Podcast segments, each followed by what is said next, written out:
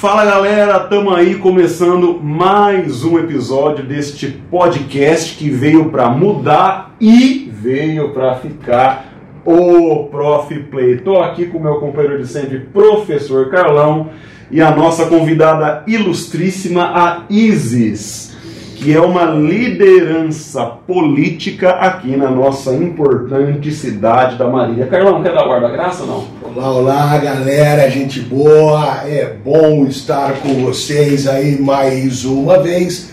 E hoje é bom que todo mundo esteja preparado, porque a ideia é efetivamente mudar a perspectiva. Então, hoje, Isis, obrigado pela sua presença, uma honra recebê-la. Mas antes da gente começar a falar, vamos faturar, né? Porque nós precisamos colocar aí o pão na mesa.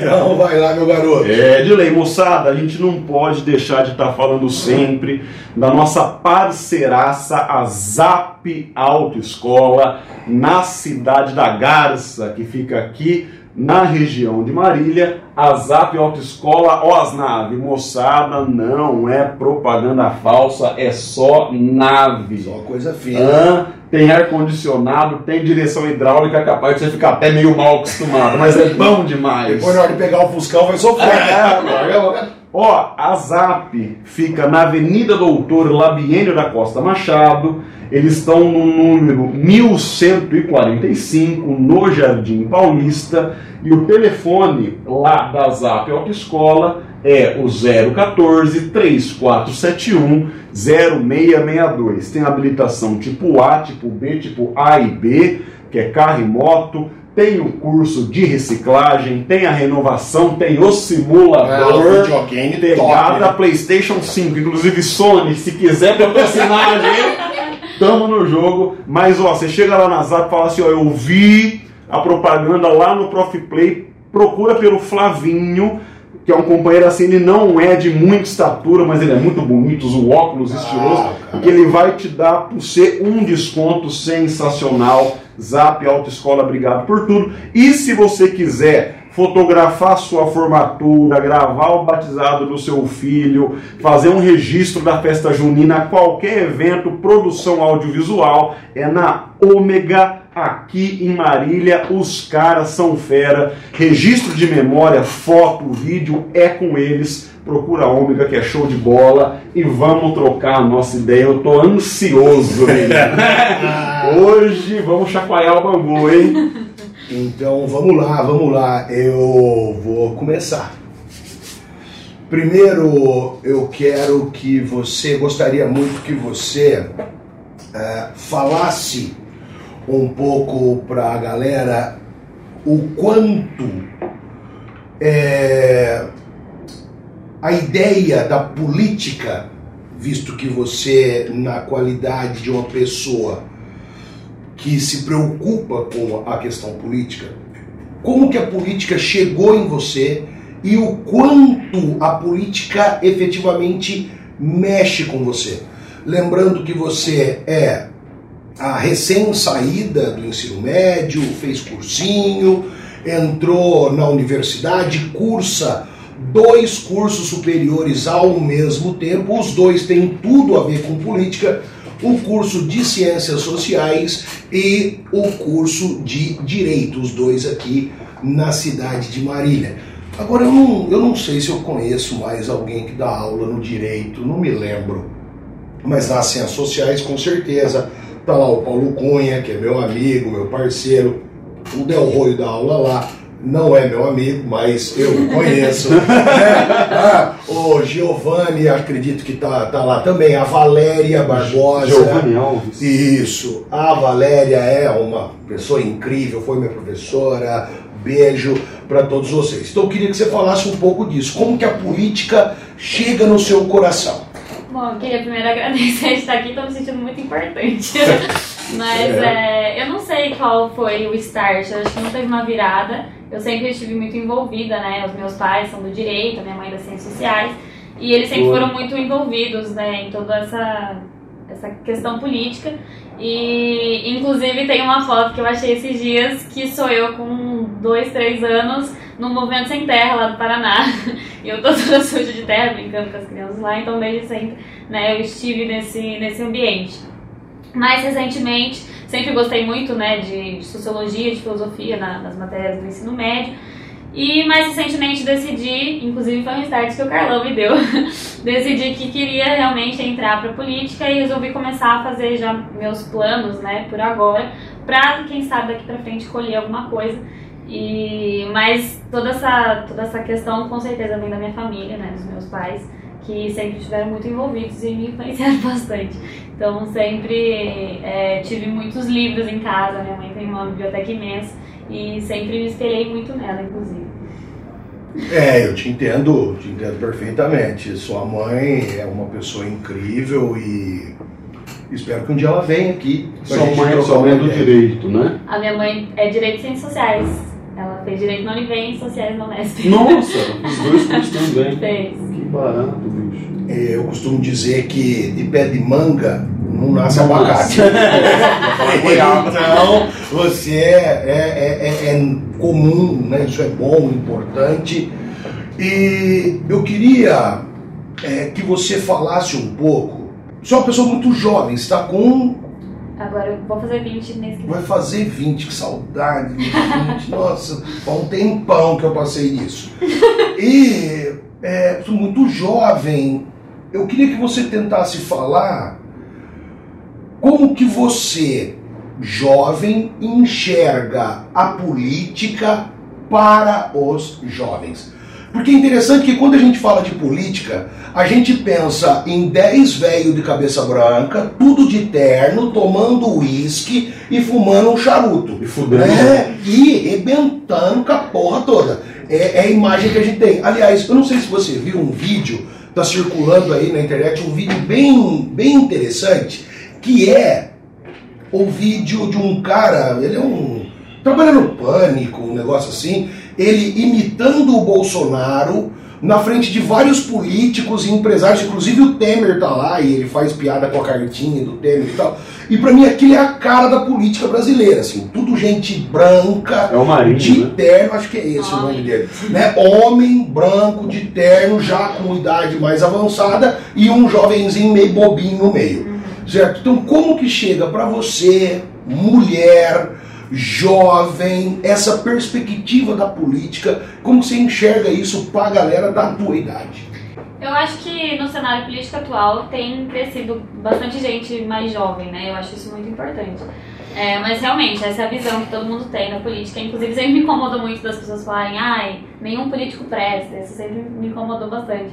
Porque é o único meio que a gente tem de mudar o mundo, né? Pelo menos na realidade onde a gente está, é por meio da política. Então, é, esse crescimento da, dos jovens na política, ele é, eu acho bem positivo. E eu acho que as redes sociais fez bastante isso, assim. É, o acesso à informação, o acesso à, à luta, né, ela, ela cresce bastante com, com as redes sociais. E eu acho que, que dessa forma, inclusive, é o que eu tento fazer um pouco, né, nas redes, que é levar informação às pessoas e mostrar o que está acontecendo de uma forma fácil. Que eu acho que isso muda muito, assim. Normalmente a gente vê, né, o pessoal todo engravatado e tal, e acho que é uma coisa muito distante e falar, ah, eu nem entendo disso, né, por que, que eu vou atrás? E, e eu acho que isso que, que faz diferença, né? A democratização da política, que loucura isso. Mas eu acho que é isso. acho que a internet ela dá voz aos jovens e é meio por esse caminho que, que eu tento ir. Não só de definitivamente levar o jovem à política, mas a política não é só um cargo eletivo, né? Legal. Exatamente. Vixe, a cabeça vai longe. um milhão de coisas. Sabe uma coisa que, que me chama muita atenção? E eu acho que isso é até um pouco mais particular da geração que, grosso modo, já nasceu no século XXI. Eu não sei sua idade.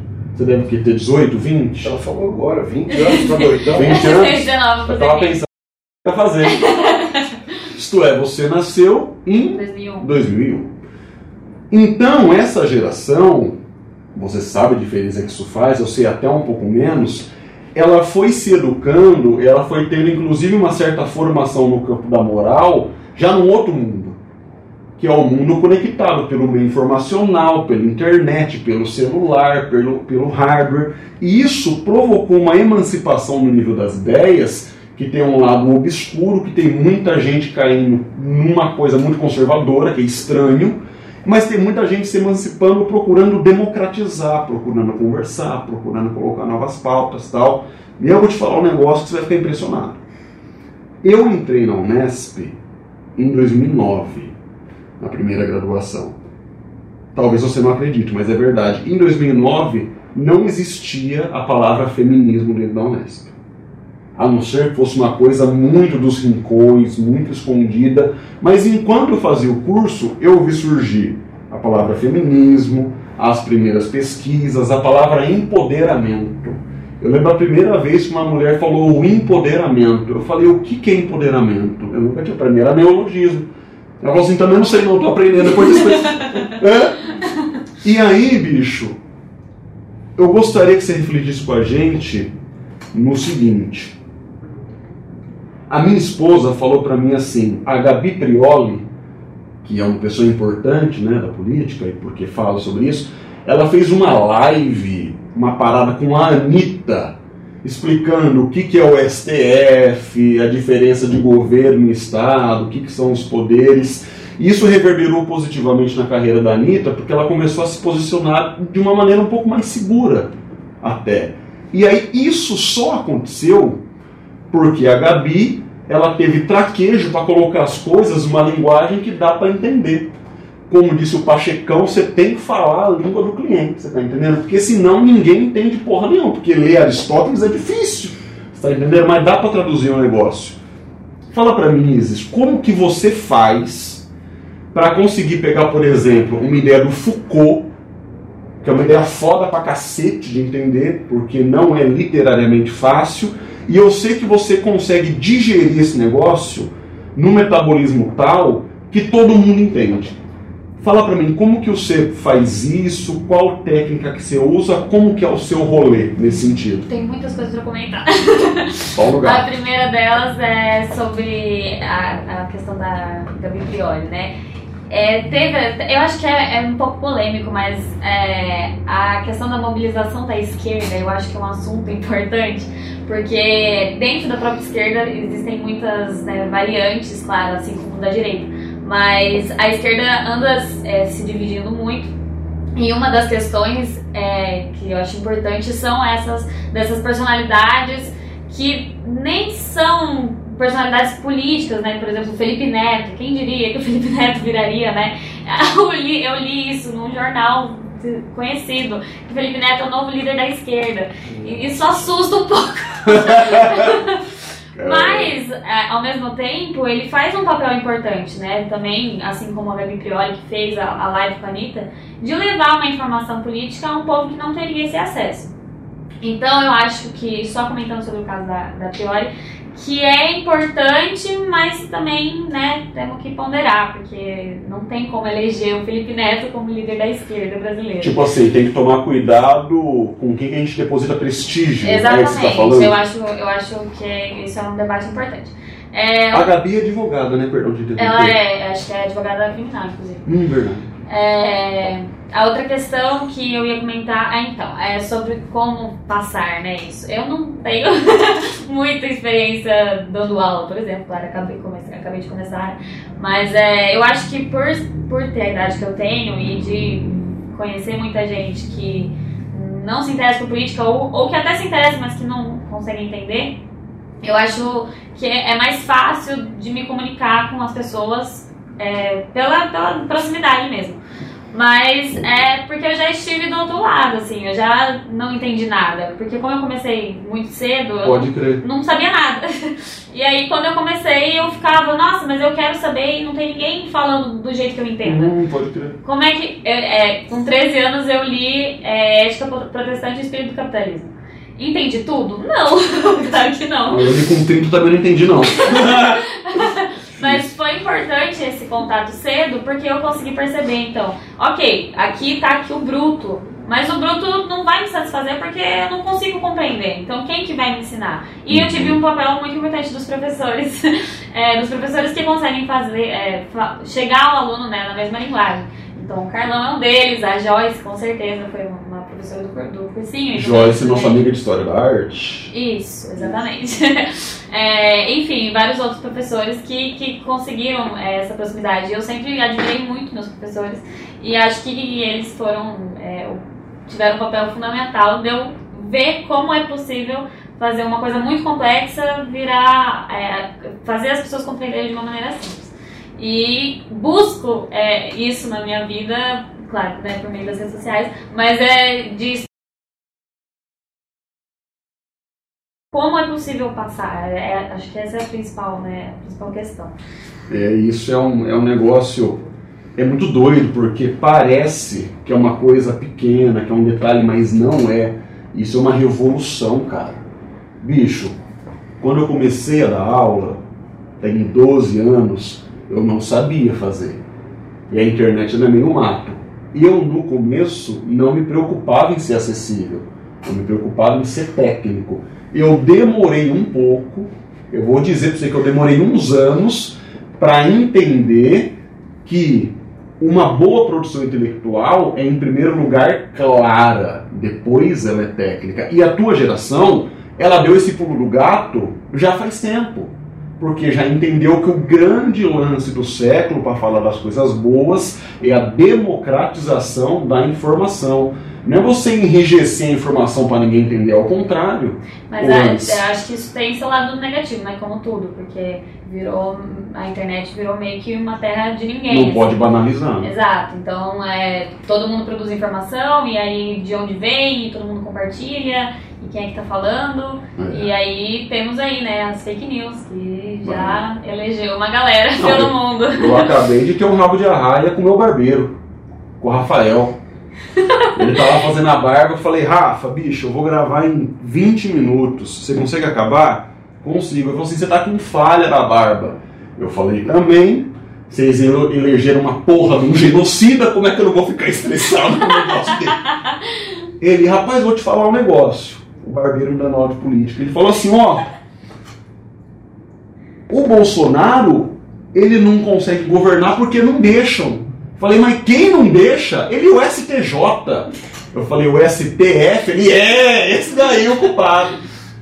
Eu falei, Rafinha, falei, ó oh, bicho, vou falar pra você na broderagem. Te enganaram. Se um dia você quiser entender o que, que é o STF, o que, que é o. A gente troca ideia na boa. Mas não acredita nisso não, bicho. Porque isso daí é mentira.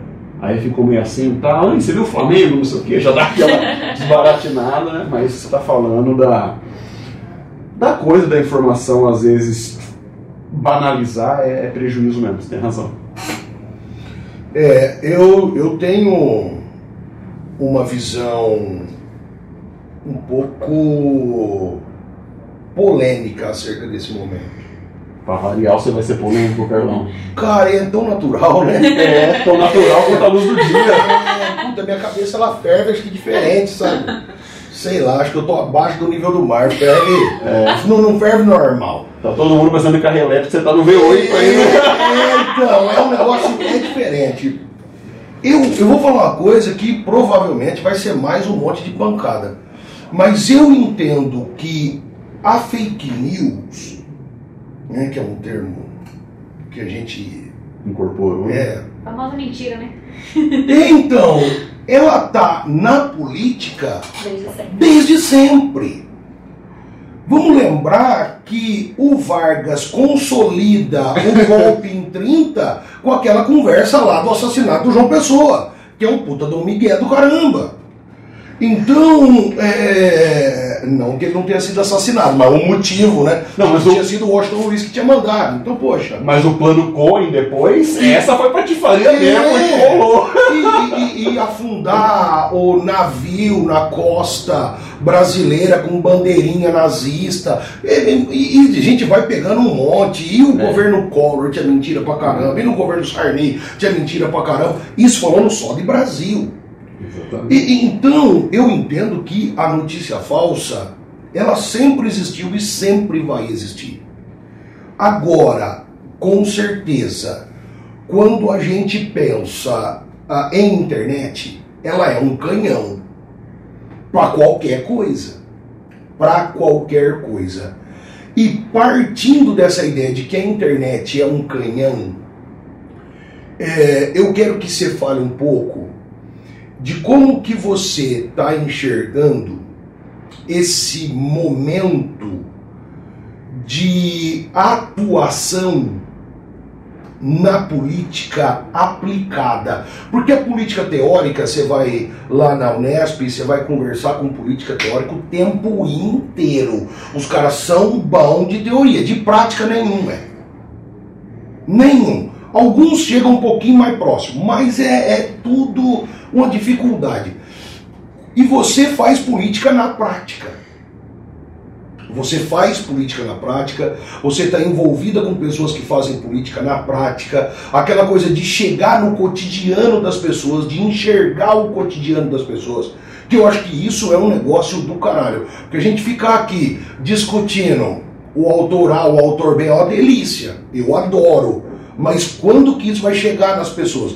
Porque a popularização do pensamento político, do pensamento filosófico, eu acho muito bom sem restrição. Sem restrição. Tem uma quebra ou outra, até um problema ou outro, mas eu acho que vale a pena. Como que você se vê nisso? Chegando na prática, mudando a vida das pessoas. Porque você muda a vida das pessoas. Certo? Isso é importante. Você que está assistindo a gente aqui, olha para essa menina. Essa menina muda a vida das pessoas. Certo? Então é importante. Eu me coloco na, na posição de falar menina porque fui seu professor e porque sou bem mais velho que você, tenho idade para ser seu pai. Então, é, dentro disso, como que você enxerga esse momento? Que pergunta difícil. É, se fosse para ser fácil, eu não faria. Você pode passar assustar na cara. É, não sei, eu não sei se é sempre um de caso pensado. Eu acho que eu sempre fui muito inquieta, assim, e sempre tava lá fazendo. E quando eu vi, eu tava levantando a mão para ser a primeira a fazer. Então, é, sei lá, quando eu tava no sétimo ano, tinha uma janela da minha sala quebrada, eu fui lá e fiz uma baixa assinada pra diretoria arrumar a janela. Aí teve a questão é, de colocar em aula no período de jogos. Fui lá eu e recolhi 300 assinaturas para não ter isso, porque tinha que ter o período de jogos, porque tá na previsão da educação do Brasil. Então eu sempre estive fazendo isso e acho que nunca é de caso pensado, mas claro que nos últimos, nos últimos meses, né, principalmente, é, eu resolvi de fato é, sair da militância simplesmente teórica e da militância principalmente digital, né?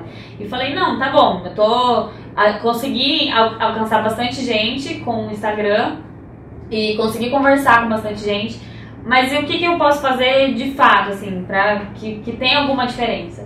E aí foi quando surgiu a ideia da campanha, né? Da campanha de arrecadação de absorventes que a gente fez é, lá no nosso Instagram, no Movimento Delas. Eu digo nosso porque sou eu e mais duas meninas. E, e, a gente, enfim, começou há um tempo já o Instagram e resolvemos fazer de fato essa campanha. Pode falar o nome das meninas também. A Elo e a Alissa.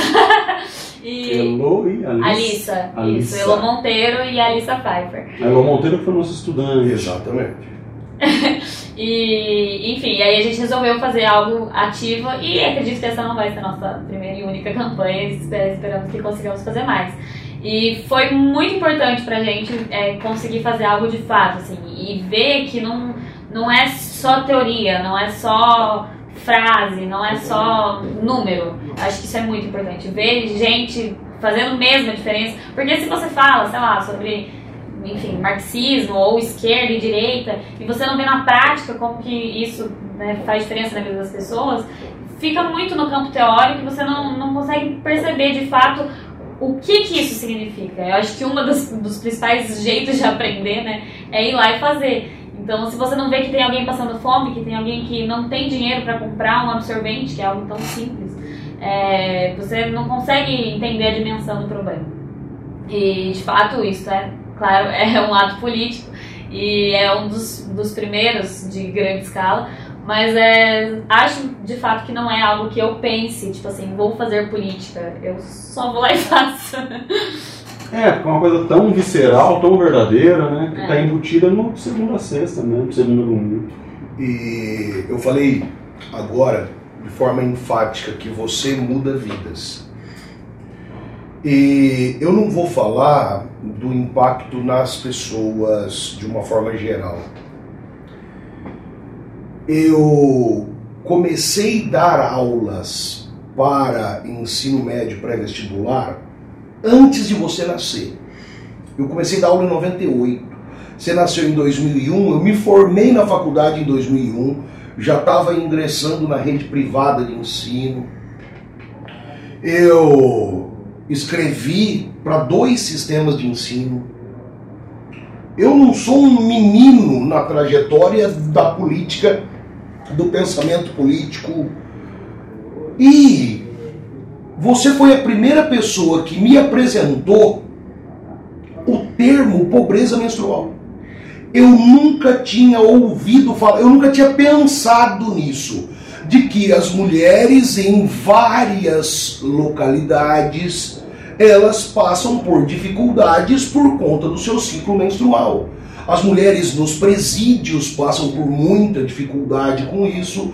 Eu nunca tinha ouvido falar. Foi a partir do seu posicionamento, junto com o das meninas, do Instagram que vocês montaram, o movimento Delas. delas, é, que eu tive contato a primeira vez com isso. E foi um puta de um tapa na minha cara. Porque como eu nunca menstruei, eu nunca nem tinha um para isso. Isso mostra que o pensamento político que a gente tem de uma forma geral, ele é absurdamente machista. Absurdamente machista. Então é uma paulada muito grande. Eu não sei se você já tinha antes ouvido falar disso, tinha visto alguma coisa desse tipo. Eu nunca tinha me ligado. Olha que coisa pavorosa. Então eu posso dizer sem medo de errar: você muda vidas. Agora eu vou mudar a abordagem. Você é uma menina branca, de classe média alta, estudou a vida inteira em colégios privados. Você conhece outros países, conhece museus, foi ver obras de arte pessoalmente.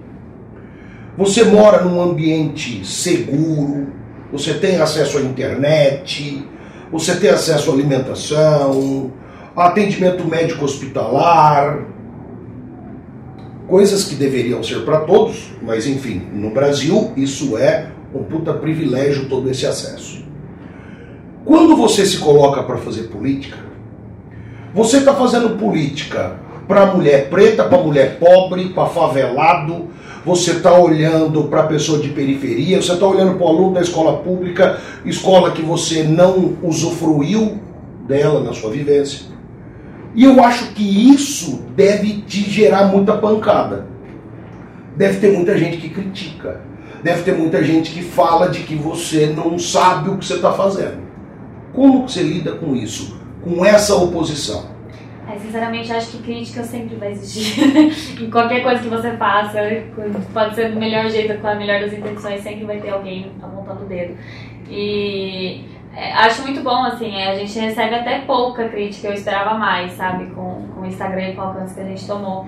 Mas, é, de fato, assim, já, inclusive pela idade, já recebi muito. Ah, você não sabe nada, o que, que você tá falando, você é muito jovem. Na sua época, eu, quando eu tinha essa idade, eu também era de esquerda, já ouvi isso. Mas você vai crescer e vai aprender como é o mundo de verdade, já ouvi muito isso. Então, é, sempre vai ter crítica, mas eu acho que o importante é focar na luta de fato, né? É, a questão toda é sobre entender os privilégios e usar ele de maneira que consiga mudar o mundo. Então, eu tenho acesso, eu consigo, enfim, né? Eu tive acesso a muita coisa que 90% da população não tem.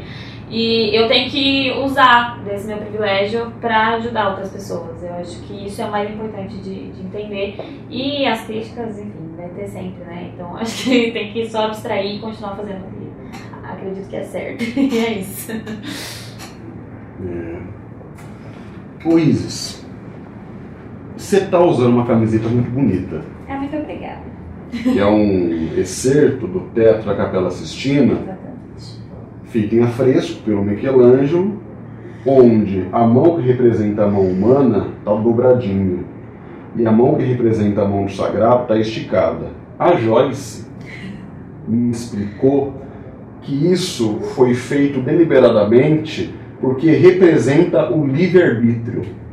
Que para o ser humano tocar o sagrado, ele tem que escolher esticar o dedinho. Então está bem perto, mas é uma questão de escolha. Eu vou te falar um negócio. Nem sempre é fácil respeitar certas escolhas. Por exemplo, eu olho para você e eu vejo que você escolheu ser quem você é. Você podia escolher ficar no ar-condicionado o dia inteiro comendo Kit Kat feliz da vida vendo Netflix. Mas você escolheu estar na rua, você escolheu se mobilizar, você escolheu juntar recursos, você escolheu ajudar. Ou estou enganado? Partes. É?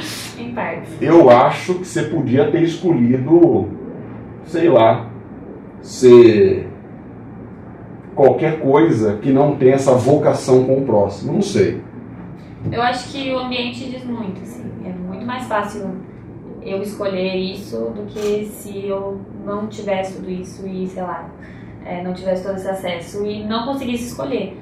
Então, se eu tivesse que trabalhar, por exemplo, e não conseguisse fazer dois cursos ao mesmo tempo, eu não teria opção de escolher. Sim, sim, mas, mas veja, se você pegar, por exemplo, as pessoas que terminaram a escolarização com você, eu tenho certeza que quase ninguém faz o que você faz pelo próximo, que não dedica nem um pouquinho do tempo para o próximo. Eu sei, porque isso é minha vida. E eu tô diante de públicos muito grandes o tempo todo, e é pouca gente que quer dedicar a própria vida ao outro. Isso é uma questão, eu acho que é uma questão de escolha muitas vezes. Mas enfim, o que eu quero dizer é o seguinte: hoje eu estou dando aula e eu tive diante de uma situação que não é uma situação fácil, que a gente tem que se segurar um pouco para não perder o emprego por justa causa. Isso acontece quase todo dia, mas é normal na vida de professor, você vai sentir esse drama já já. Uma menina se posicionou publicamente na aula no sentido de dizer que feminismo é frescura. É mimimi, é frescura, é exagero, é hipérbole, qualquer coisa nesse sentido. O que, no meu modo de entender, é inconcebível. Porque se olha o avanço do movimento na última década e o quanto que ele produziu de prática e ideia boa, no sentido de mudar algumas coisas, é claro que não é frescura. É claro que é um negócio importante que veio para ficar e tem que durar para sempre. Porque no nosso país, eu não sei dizer fora do país, porque, enfim, mas no nosso país tem instigado a pensar que no Brasil existe uma estrutura patriarcal e machista que faz mal em muitos aspectos. Só que a pessoa pode ser livre para achar que isso é uma bobagem. Às vezes, não é nem liberdade, às vezes ela foi condicionada esse tipo de raciocínio e ela não percebe. Minha pergunta: você acabou de falar que existe muita crítica e que já foi rechaçada por ser mais nova, o que é uma idiotice. Mas minha pergunta é assim: diante da liberdade de pessoas que acham que você está perdendo seu tempo, ou de pessoas que devem te mandar mensagem nas redes sociais te chamando de comunistinha, ou de pessoas que, no âmbito da sua liberdade, fazem escolhas tão diferentes da sua. Como que você reage diante disso? Muitas perguntas difíceis.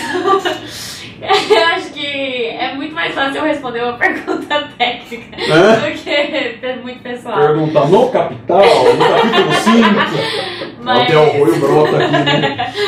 Ó, Olha cortes do podcast.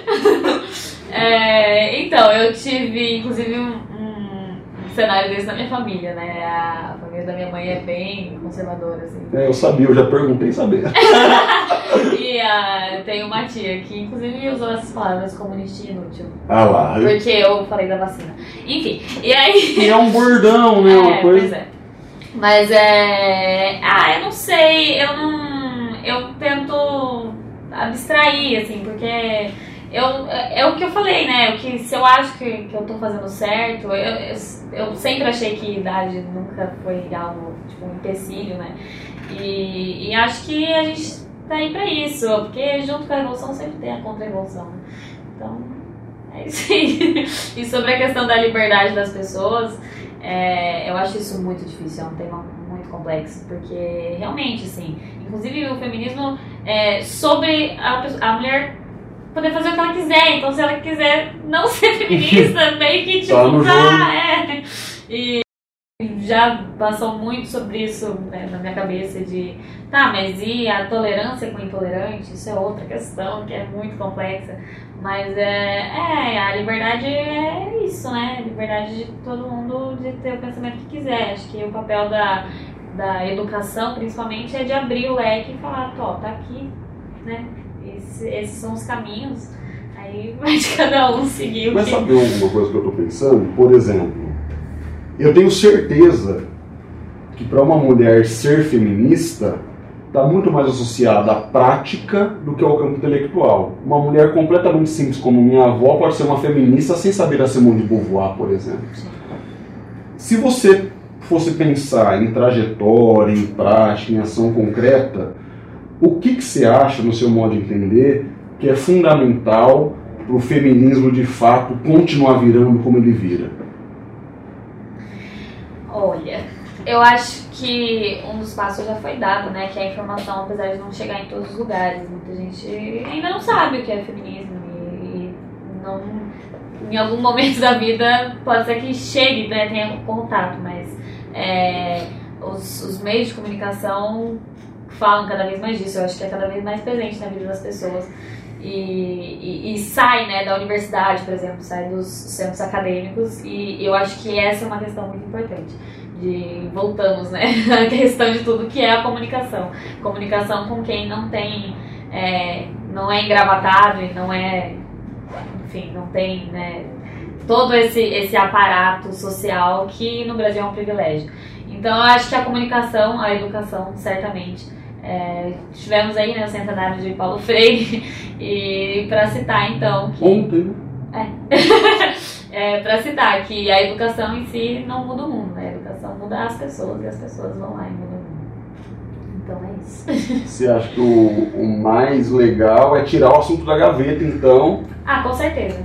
Com certeza. Porque é isso, muita gente não, não teoriza, né? Sabe, sei lá, acha mesmo que, que as mulheres têm que fazer o que quiser, mas não sabe que isso é o feminismo. Porque é Uhum. só a igualdade entre homens e mulheres. Tipo, achar que mulher é gente é o feminismo.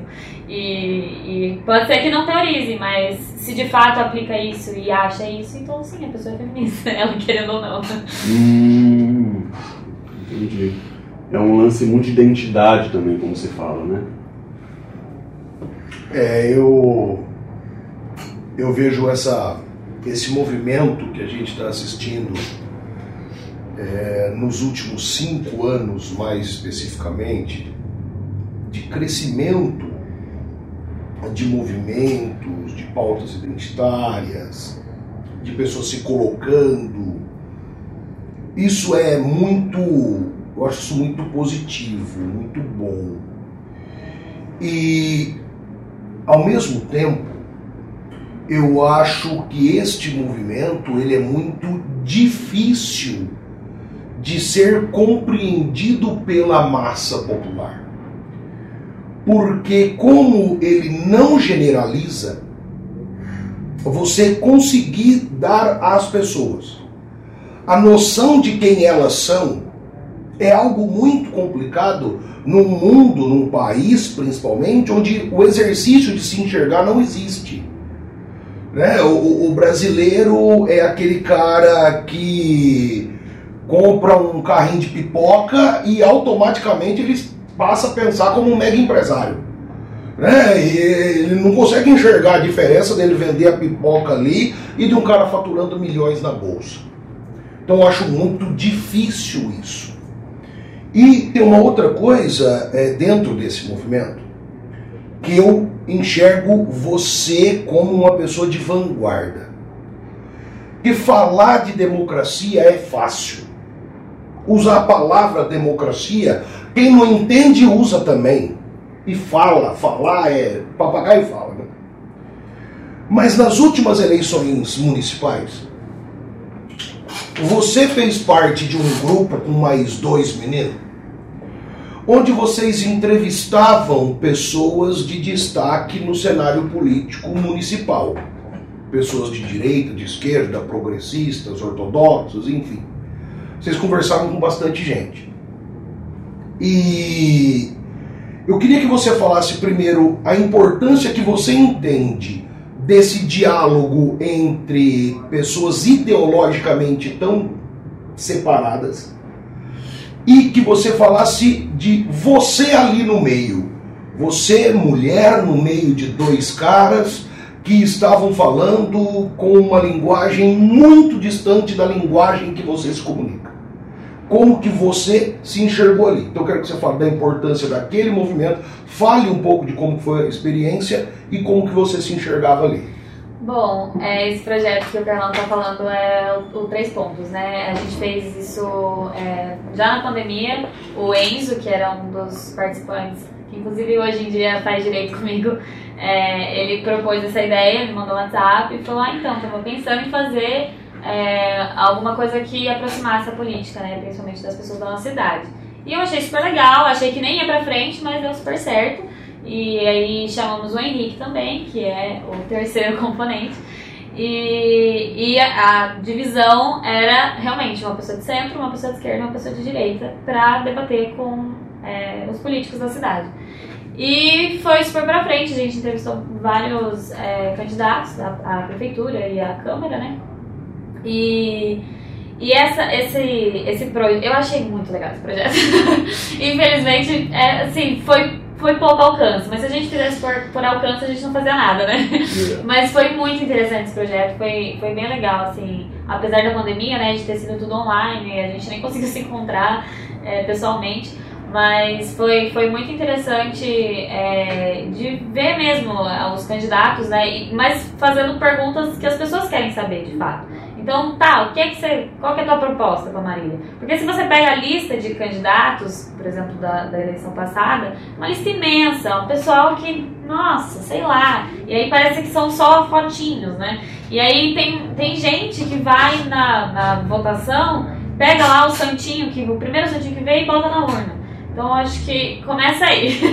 a ideia realmente foi é, aproximar e entender realmente quais eram as propostas dos candidatos e, e é, principalmente para galera da nossa cidade, né? Que é a, o pessoal que, que assistiria a gente e que assistiu de fato.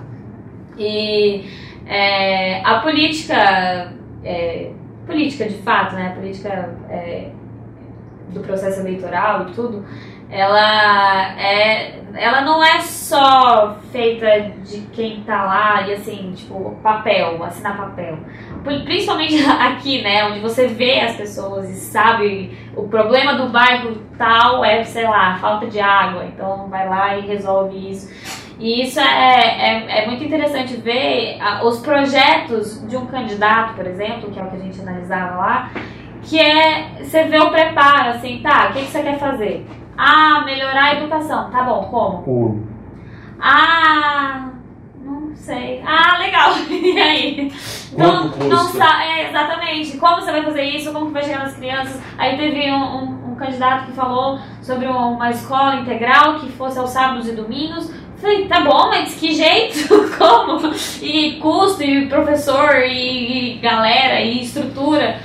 Tipo assim, tem escola que não tem água, que não tem, sabe? E aí querem fazer. Tá, então calma, não é assim, não é, não é um negócio abstrato, é um negócio concreto. Como que vai fazer, quais são as etapas, de onde vai vir o dinheiro. Então essa a questão da política, esse projeto abriu muito meu olho para isso. Que não é um negócio abstrato, não é tipo assim, ai, ah, tem que melhorar a educação. Mas como que vai fazer isso? Como que vai acabar com a fome do Brasil? Porque ideias, ideias e frases, isso é muito fácil, né? E do mesmo jeito o projeto feminista também, ai, frase, frase, ok. Mas se a pessoa. A, as pessoas não vão se interessar por política se elas continuarem achando que são frases e frases. Elas têm que entender que política é o que muda o nosso dia a dia, que tá de segunda a segunda, que é o que a gente vê na rua. Sei lá, qualquer coisa pública ou não, pode ser privada também, tem política envolvido. Então quando as pessoas é, entendem isso, e eu acho que é esse é o meio de chegar na massa a massa e mostrar o que, que é de fato política. Então, se você disser, sei lá, para Dona Maria que está precisando, sei lá, de qualquer coisa, e, e você mostrar que é por meio da política que ela vai conseguir A ou B, que os filhos dela vão ter creche, que ela vai ter meio de transporte para ir trabalhar, ela pode ser que ela comece a interessar. E essa maneira de mostrar para ela como que faz A ou B é a comunicação que a gente, que eu principalmente, acho que é um dos maiores é, desafios e também um dos, dos, maiores objetivos que eu tenho com esses projetos que eu faço. Então, é, essa comunicação com a massa, eu acho importante, assim, claro, é, é muito difícil para a gente olhar e ver uma figura abjeta é, como diz meu professor de ciência política, Jair, que você deve conhecer, a figura abjeta que mora em Brasília, é, 70% do país votar nessa figura abjeta, 60%, enfim, aqui em Marília foi 70%, né, da, da 70% da, dos, dos votos foi para ele. E aí você fala, putz, tá, mas e aí, como é que vai chegar nesse povo, né, porque se tem o, sei lá, o seu Marcos que olha no WhatsApp e acredita que a vacina vai implantar um chip, como é que vamos chegar nisso? Mas eu acho que esse é o caminho de fato, assim. Eu acho que é, a gente tem que acreditar na, nas pessoas, porque são elas que vão mudar. E são elas que, que vão de fato mudar a política. E não só quem está dentro da universidade, quem faz tese, quem, enfim. É isso. Nem sei se respondi a pergunta. Bom, a gente precisa começar a encaminhar o final dos trabalhos, né? Infelizmente o tempo, quando a gente está aqui, ele passa muito mais rápido do que parece, do que parece, do que a gente gostaria. É, primeiro, eu preciso de forma é, ampla que agradecer demais a sua presença. É, é muito importante para a gente na qualidade de professor e como pessoas que querem aí espalhar a ideia, realmente conversar com pessoas que pensam a realidade e pensam a transformação. É, pode parecer piegas isso que eu vou dizer, mas muita gente vai falar que não dá. Muita gente vai falar que não dá. Vai lá e faz. Certo? E dá o foda-se para eles. E vai com tudo. E para terminar, é, além do agradecimento, eu queria que você deixasse uma mensagem mas uma mensagem que não fosse só para aquelas pessoas que você sabe que vão gostar de te ver aqui. Eu quero que você mande uma mensagem para todo mundo. Que você imagine que nesse momento nós tivéssemos a possibilidade, a internet ela nos facilita isso, mas que você conseguisse chegar, sei lá, vou falar um número bem besta, a 100 milhões de pessoas. Que mensagem você deixaria para essas pessoas? Meu Deus. Meu Deus, Carlão, não sei. Lembra que você ficou me devendo uma atividade no nosso, no nosso acordo? Porque eu preciso falar, eu fiz um acordo com ela. Eu fiz um acordo com ela. Ela me disse que era tímida. E eu falei, eu vou te passar alguns exercícios online e você vai fazer esses exercícios e aí então você a gente vai trabalhando essa timidez aí. Fizemos e acho que ajudou. Mas você me teve o último. E como você sabe, foi minha aluna, você é meu amigo, você sabe. Quem está me assistindo vai saber agora. Eu sou o vingativo. E por isso a pergunta. Deixa pra galera uma mensagem, mas é para milhões de pessoas a Isis vai falar. A gente não pode se contentar com o que está posto. Acho que a gente tem que ir lá e correr atrás do que a gente quer ver no mundo. Em qualquer campo que seja, enfim, seja no campo político, no campo familiar, qualquer campo. É, se a gente tá incomodado com alguma coisa, a gente tem que ir lá fazer, porque se depender dos outros, se a gente ficar esperando o outro fazer, isso nunca vai sair do papel. E é a gente que muda. Que Deus abençoe. Amém, nós todos. É, quer falar? Já acabou? Já, Eu acabou. queria falar mais três horas e meia. É, A gente tá encerrando o episódio. Fidel, cara. não vai dar, Fidel, não vai dar.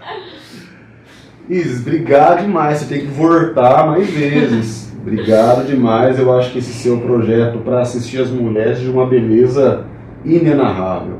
Isso é muito diferente. E você tem que saber que você está fazendo diferente. Você tem que ter consciência disso. Não é verdade? Porque é de vez em quando que aparece alguém que se propõe a gastar a coisa mais valiosa que a gente tem, que é o nosso tempo, cara. O nosso tempo está contado. Cada segundinho que a gente vive é um segundinho a menos, não é isso? E você gasta muitos segundinhos para ajudar as pessoas, isso é muito diferente.